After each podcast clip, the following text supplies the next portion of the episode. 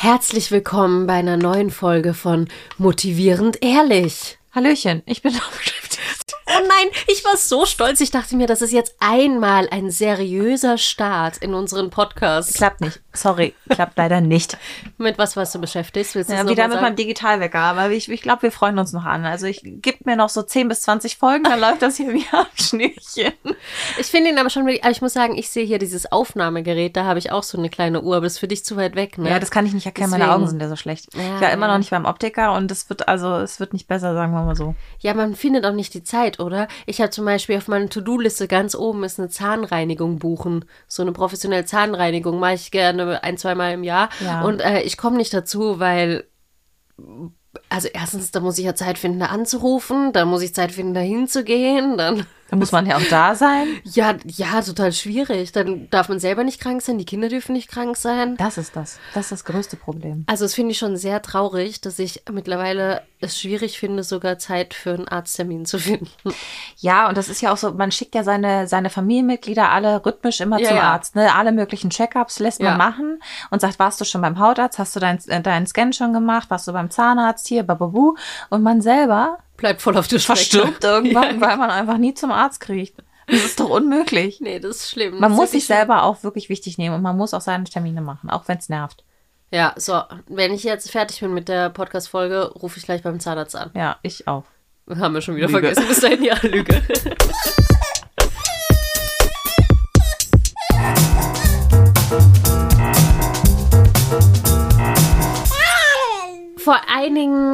Wochen haben wir euch ja mal gefragt, ähm, welche Themen euch interessieren würden, was wir dann mal so besprechen sollten.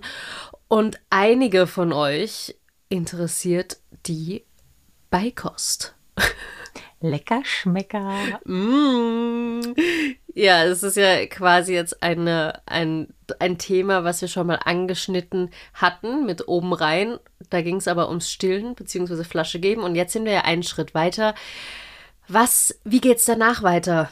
Also, das Baby ist ein paar Monate alt im Normalfall und man überlegt sich, okay, kann ja jetzt nicht reichen hier die Milch. Muss ja noch was rein. Wie war denn das bei dir? Wann hast du angefangen mit deiner Tochter, also bei deiner Tochter mit Beikost? Oh Gott, das weiß ich gar nicht mehr. Also ich weiß, dass man ja dann irgendwann, ich glaube, vor der U5, U4, glaube ich, so rum, kriegst du ja diesen Zettel vom äh, Arzt. Wann ist sie denn, die U4? Ich habe das so verpasst, weil das war in Österreich oder ist ein bisschen anders. Das weiß ich auch nicht. Ist es mehr. vor sechs Monaten? Ja, ja, Bevor- weit, also vor. weit vor. Also ich glaube so Okay. Mhm. um den vier, es müsste um den vierten Monat so rum sein. Und dann kriegt man einen Zettel, dass man dann ja auch irgendwann zeitnah mit der Beikost starten kann.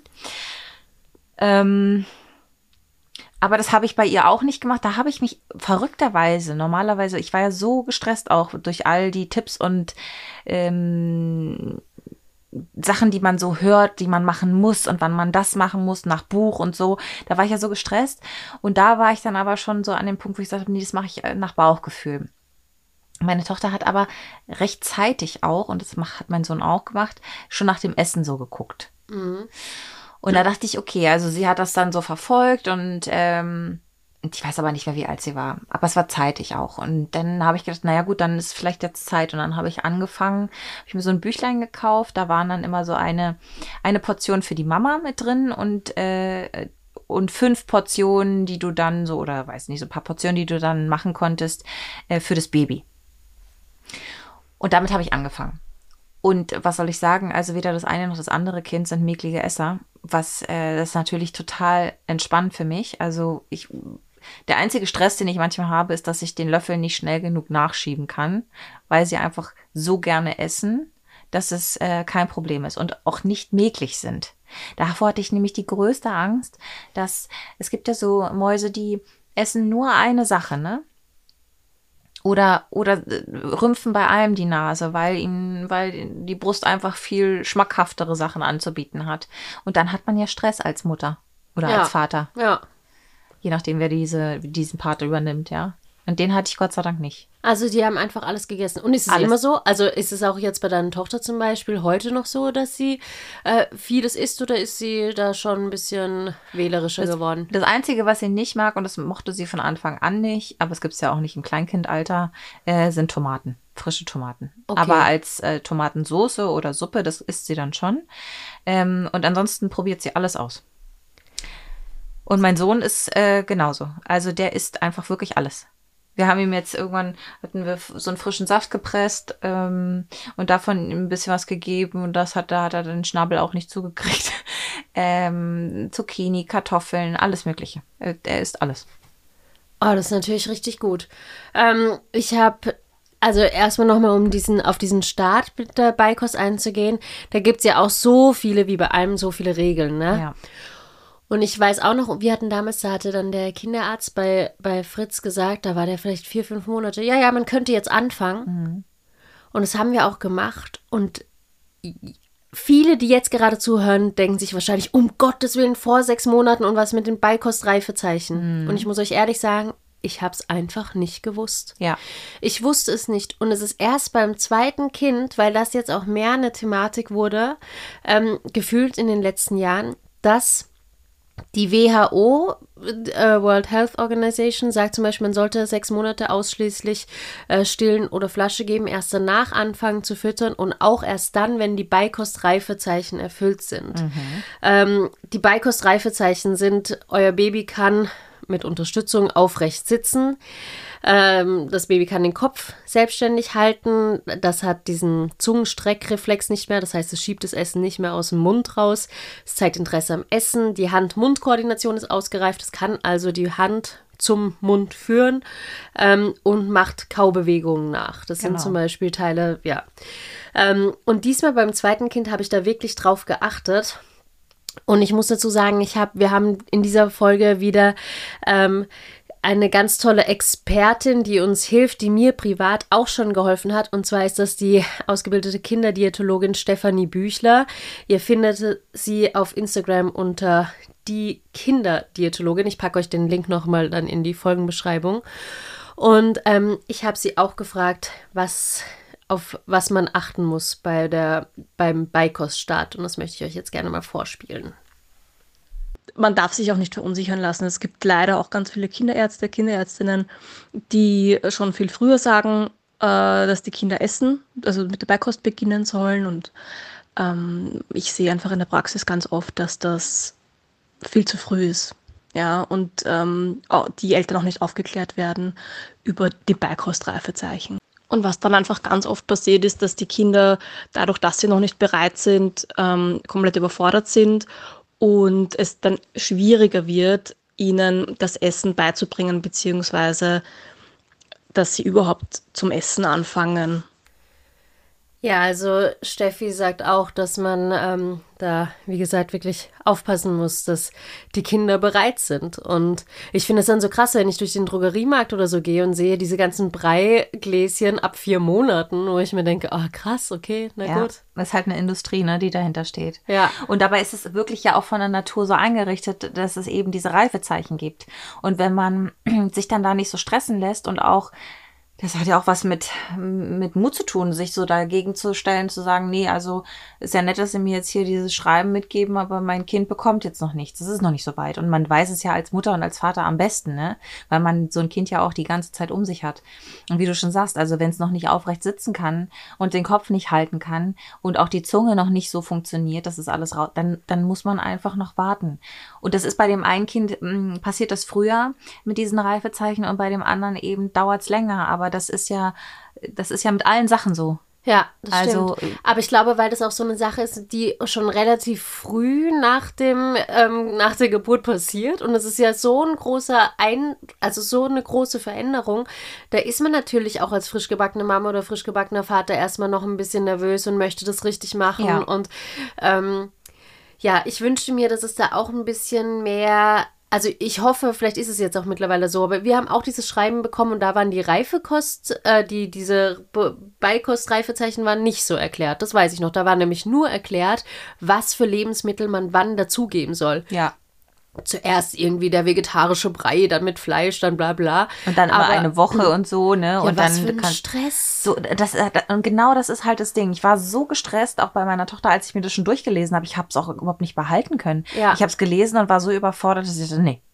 Ja. Und dann äh, habe ich einfach abgewartet. Und äh, dann hatte sie ja irgendwann selber diese, also weil sie ja dann auch so nach dem Essen geguckt hat und so und ich gemerkt habe, okay, das funktioniert alles. Ohne dass ich wusste, dass es diese Reifezeichen gibt, weil die standen, standen eben nicht drauf. Ja. Und dann hat das bei ihr gut funktioniert und bei meinem Sohn habe ich einfach wirklich äh, gesehen, okay, er ist soweit, das ist alles so da, dann werde ich es jetzt auch nicht länger noch künstlich herauszögern und ihm weiter äh, nur die ganze Zeit stillen, dann fange ich jetzt halt an.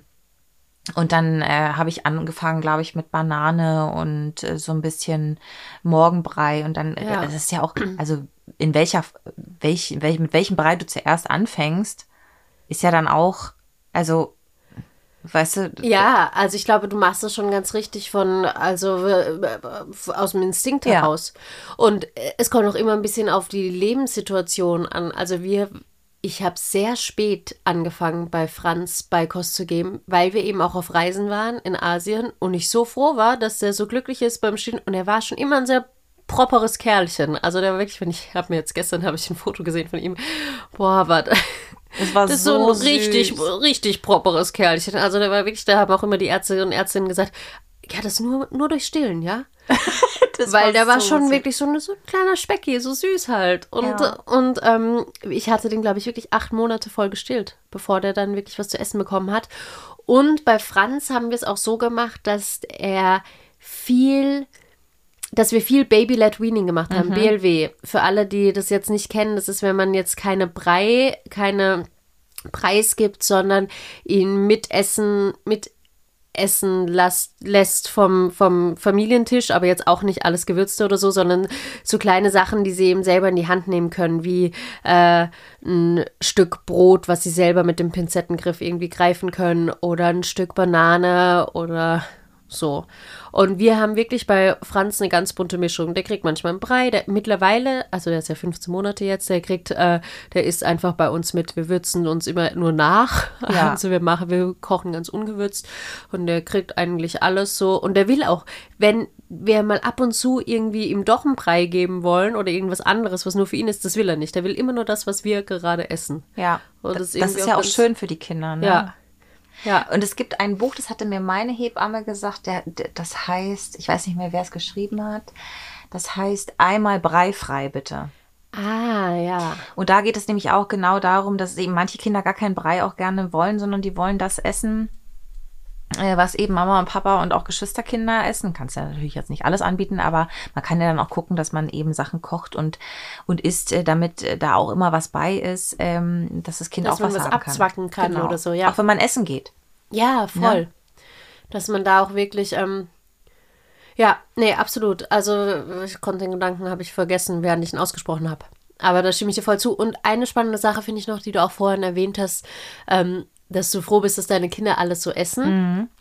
Das war bei uns nicht immer so der Fall. Also Fritz hat sehr früh alles eigentlich gegessen. Also, was heißt sehr früh? Der hat immer, der hatte sich eigentlich nie irgendwie quergestellt und alles gegessen. Und dann kam es irgendwann, dass er Paprika verweigert hat.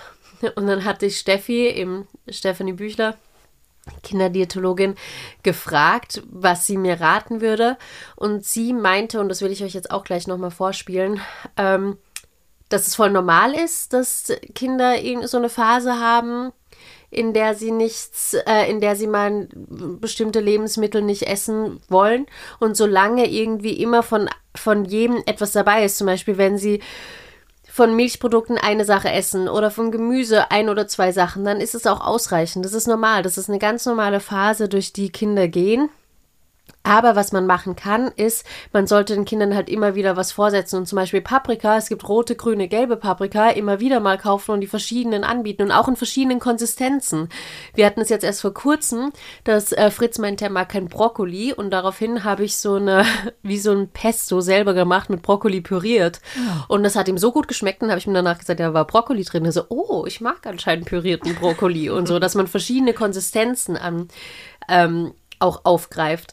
Und Steffi arbeitet besonders mit den sogenannten Picky Eaters, die also wirklich nur bestimmte Lebensmittel sich raussuchen. Das ist ja wirklich ähm, teilweise auch ein Problem. Und da möchte ich euch noch mal eine kleine ähm, Sprachnachricht von ihr vorspielen.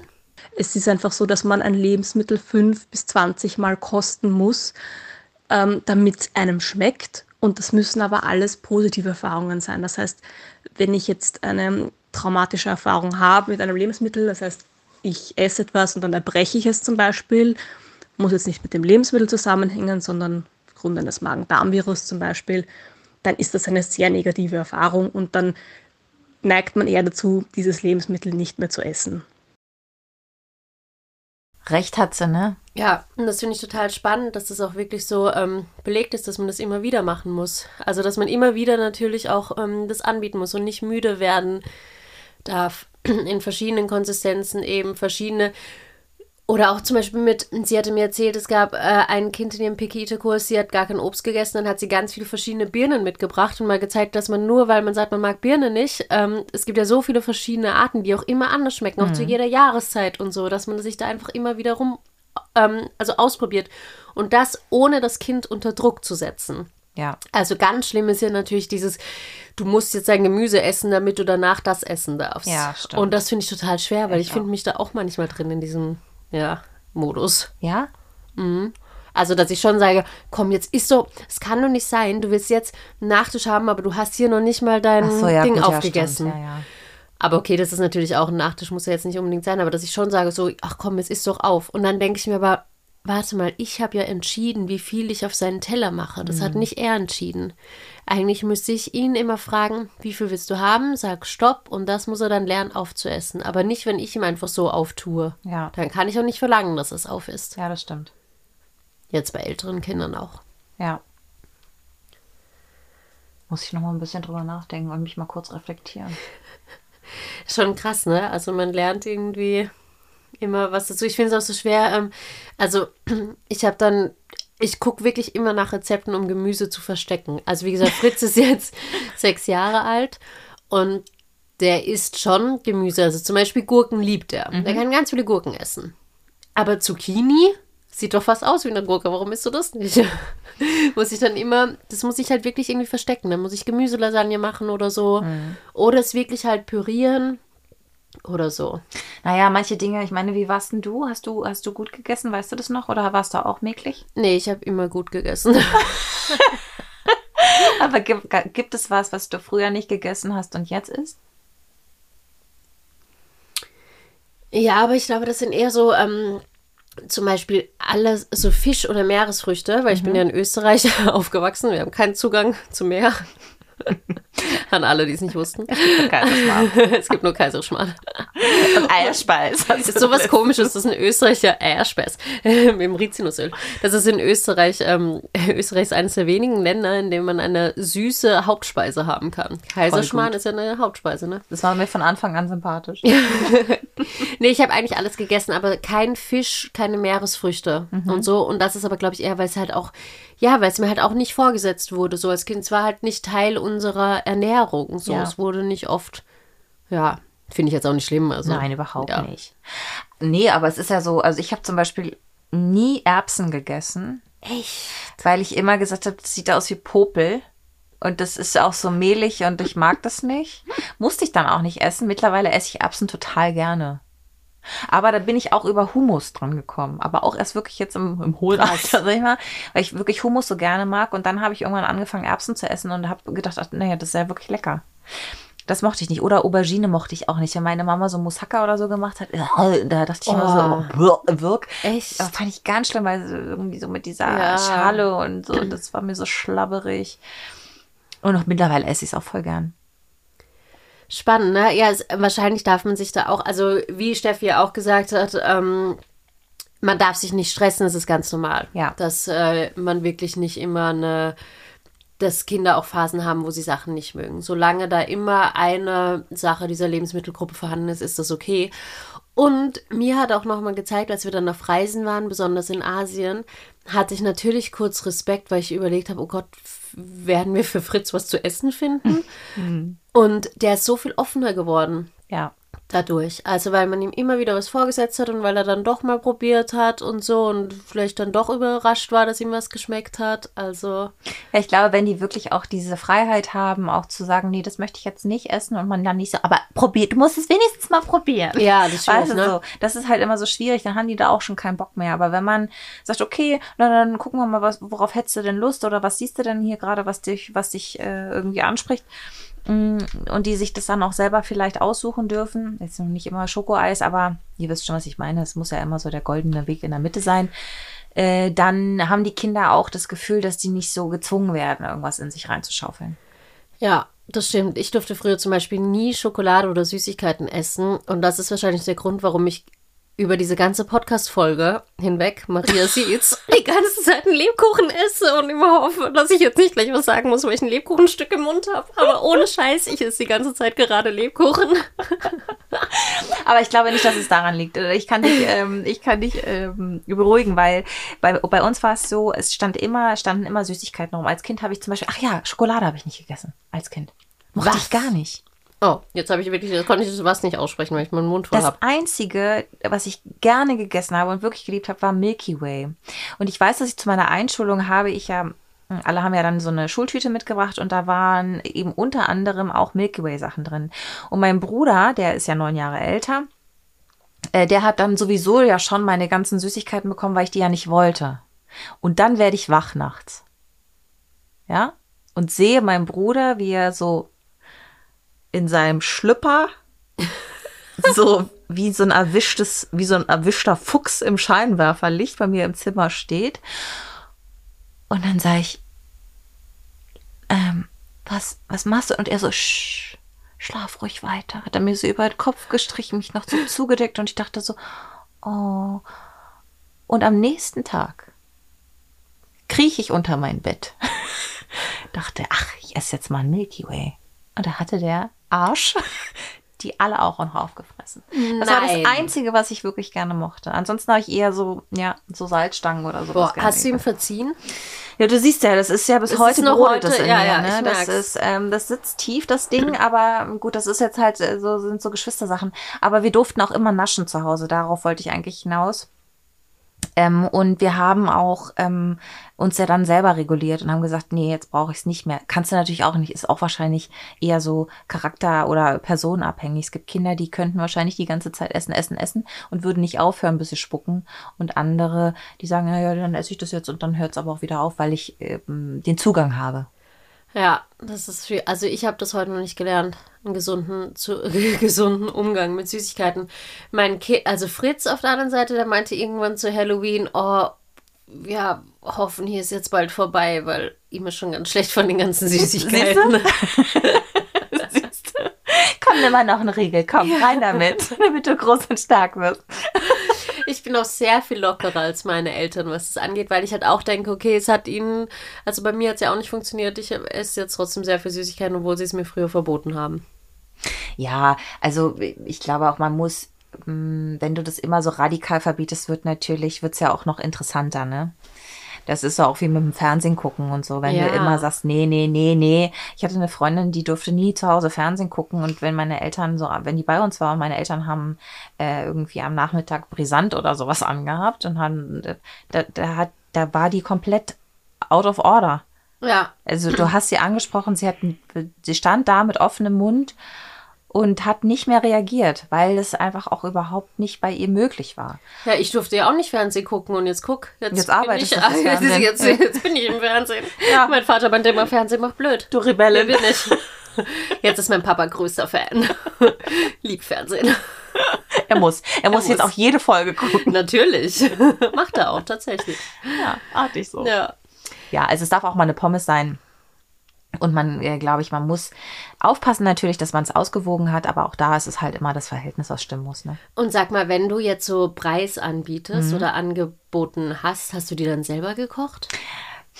Ja, Ja, also ne? bei meiner Tochter habe ich mir, wie gesagt, dieses Buch geholt, wo immer eine Portion für die Mama und dann, und da war ja auch der Punkt, dass ich dachte, ich muss ja ganz besonders gut performen. Ne? Mhm. Deswegen war das gar kein Thema, überhaupt was zu kaufen. Ja. Ähm, und jetzt mache ich es auch, aber ich würde nicht ausschließen, wenn ich einfach mal jetzt kein, also wenn ich jetzt einfach mal keine Zeit habe oder gerade jetzt nichts vorgekocht habe, was ich eingefroren habe, würde ich auch mal ein Gläschen nehmen. Also das ist jetzt auch nicht so, dass ich mich mehr stresse, aber jetzt bin ich auch lockerer mit allem und, äh, und sehe das auch alles entspannter. Also ich mache jetzt auch nicht immer meinen Apfelmus selber, sondern mal kaufe ich dann auch mal ähm, natürlich das äh, ungesüßte Ja. ähm, Voll wichtig. Das Biomarkt. heißt Apfelmark. Und Ja, genau. Apfelmus ist Ja. ungesüßte. Also, ähm, ich habe auch beim ersten Kind selber gekocht und jetzt denke ich mir schon immer so, oh Gott, eh, was die Leute denken müssen, weil ich immer Gläschen kaufe. Weil er natürlich auch nicht so, also Franz isst ja nicht viel Brei, aber wenn, dann koche ich nicht extra für ihn Brei, sondern das ist ja dann immer so ganz spontan und da habe ich dann ein Gläschen. Und dann stehe ich wirklich im Drogeriemarkt und habe die zehn Gläschen auf dem, auf dem Fließband liegen da. Und denke mir immer, die doch Leute denken Morgen. sich, boah, das ist doch die, die Olivia, die tut immer so auf Supermom und da hat sie ihre Gläschen. Nein, ich tue nicht auf Supermom, ich bin auch Ich keine. bin eine Supermam. Nein, aber ich kauf Gläschen. Aber weißt du was? Das ist doch auch wieder so ein Ding, ne? Also, warum ist es uns eigentlich so wichtig, was andere über uns denken? Das ist so bescheuert.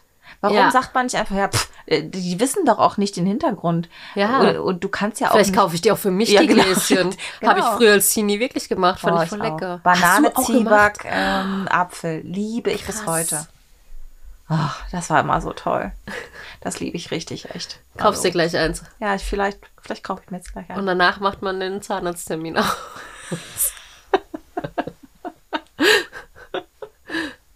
Ja.